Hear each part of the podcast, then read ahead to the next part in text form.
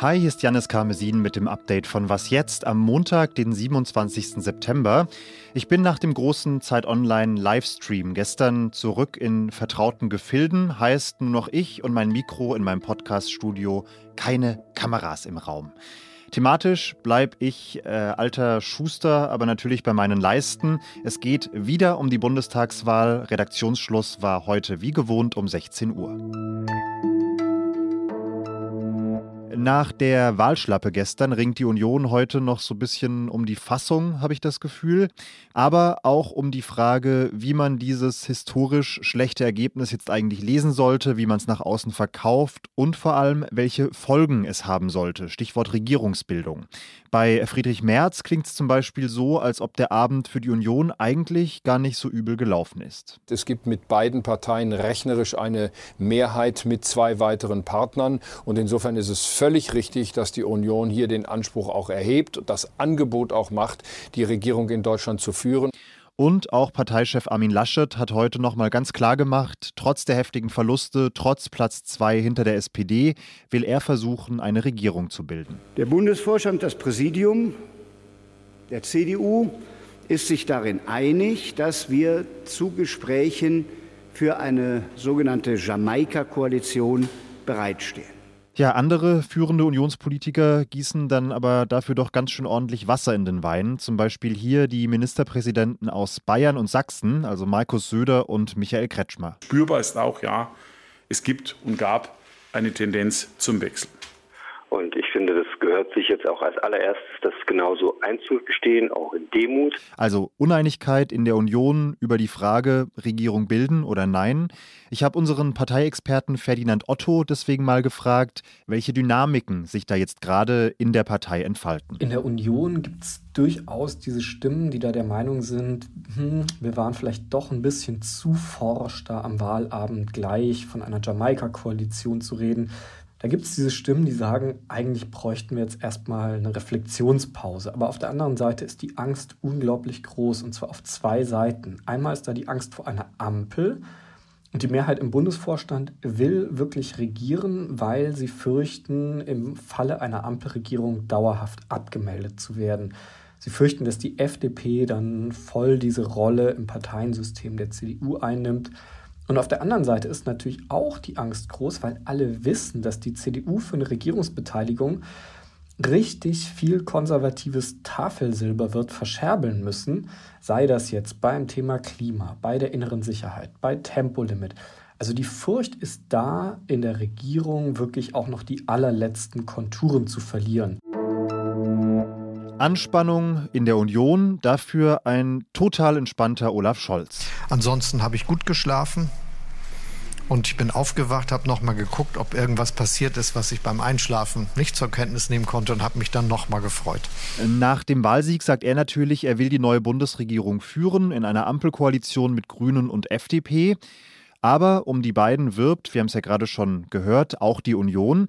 Deshalb werden sich jetzt erstmal nur Grüne und FDP beschnuppern. Das hat sich gestern ja schon angedeutet, aber heute hat das FDP-Chef Christian Lindner nochmal bestätigt. Zwischen äh, Grünen und FDP gibt es die äh, größten inhaltlichen äh, Unterschiede. Und deshalb ist es sinnvoll, dass diese beiden zuerst miteinander das Gespräch suchen um zu prüfen, ob daraus bei allen Unterschieden ein fortschrittliches Zentrum einer neuen Koalition werden könnte. So sagt Christian Lindner. Grünen Co-Chef Habeck sieht es tatsächlich ganz ähnlich. Was das Verhältnis zur FDP angeht, glaube ich, verrate ich kein Geheimnis, dass ähm, die Grünen und die FDP in geübter Gegnerschaft zueinander stehen.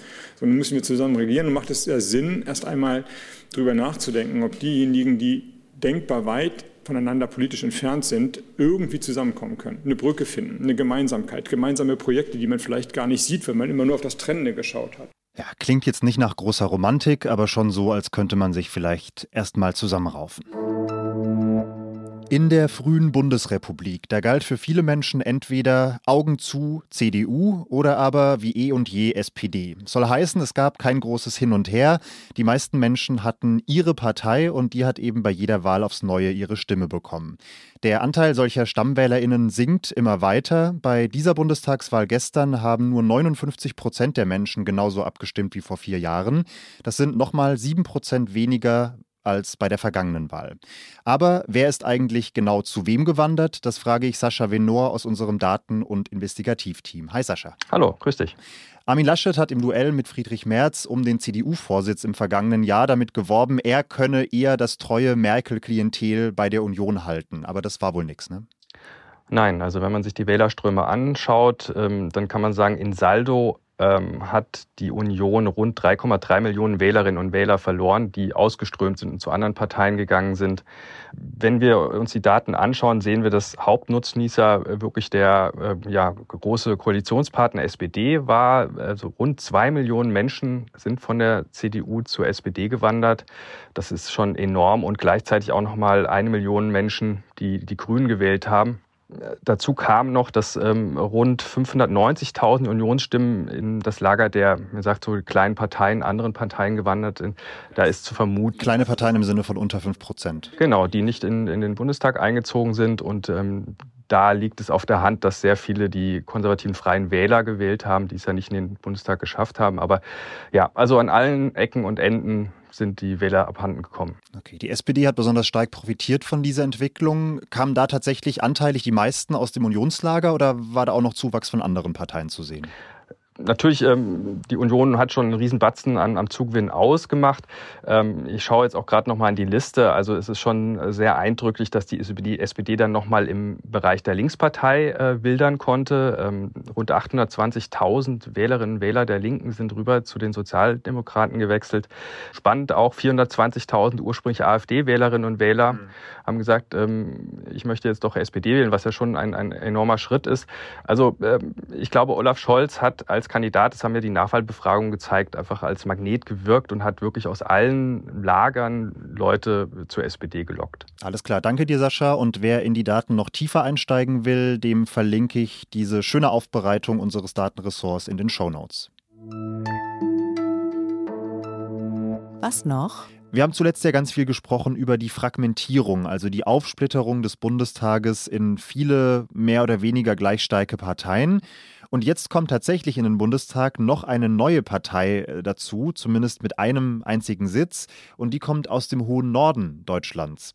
In Schleswig-Holstein hat nämlich der Südschleswigsche Wählerverband SSW zum ersten Mal seit 70 Jahren einen Sitz im Bundestag gewonnen. Glückwunsch an der Stelle, vor allem auch, weil der SSW wirklich meiner Meinung nach den besten Wahlwerbespot des Jahres geliefert hat. Es geht also los mit diesem Stoß ins Horn. Der Anführer eines nordgermanischen Stammes ruft seine Leute zusammen, die kommen aus ihren Hütten. Leute von Nordgard! Dann erzählt er so ein bisschen, was sich seiner Meinung nach im Land ändern muss. Die Zuschüsse des Bundes für Krankenhausbehandlung fallen für den Norden unterdurchschnittlich aus. Und dann kommt plötzlich völlig unpassend in dieses historische Szenario der Parteichef der SSW, Stefan Seidler, der auch dieses Mandat gewonnen hat, ins Bild und wirbt politisch für die Stimmen dieser Nordmänner und Frauen.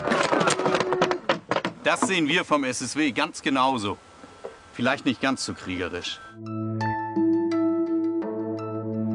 So, das war's für heute. Ich kann Ihnen aber versprechen, die Wahl wird uns auch noch viele, viele Tage, Wochen und wahrscheinlich Monate weiterhin beschäftigen hier bei Was Jetzt. Morgen früh nimmt Elise Landscheck einen neuen Anlauf. Mir und allen Kolleginnen können Sie gerne schreiben an wasjetzt.zeit.de. Schönen Abend allerseits. Ich bin Janis Karmesin und sage bis dann.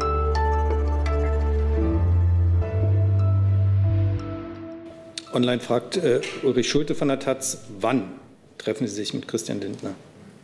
Versuch es einfach nochmal.